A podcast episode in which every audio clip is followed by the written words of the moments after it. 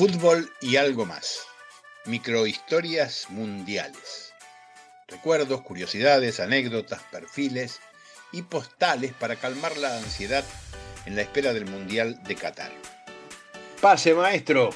Lo estábamos esperando.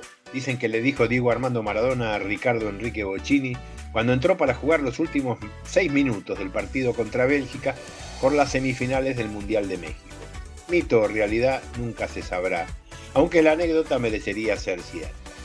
Bocini dice que no se acuerda en el libro 1986, La verdadera historia, de Oscar Barnade y Gustavo Destiar, publicado por Planeta. De lo que sí se acuerda Bocini es de una charla que mantuvo una semana antes de la final con Jorge Valdano.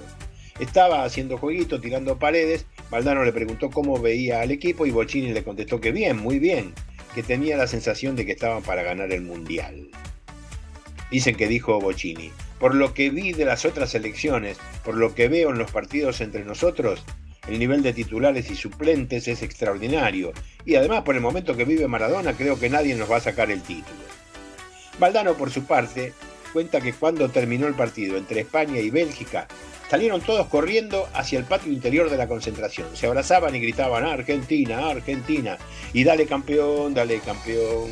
Estaban convencidos de que Bélgica sentía que había llegado muy lejos. Ellos ya estaban hechos y nosotros todavía teníamos comida en el plato, dijo Valdano.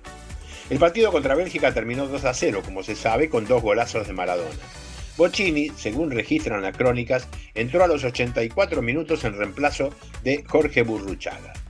Bocini tocó cuatro pelotas y tres de ellas las recibió de Maradona. Conectaron velozmente, en una tiraron una pared y en otra Diego envió un centro atrás que pudo haber terminado en gol si no era interceptado por un jugador belga. Fue el 25 de junio de 1986 en el Estadio Azteca. Más de 100.000 espectadores tuvieron la posibilidad de ver por única vez juntos en un partido oficial a Maradona y al ídolo de su infancia, Bocini.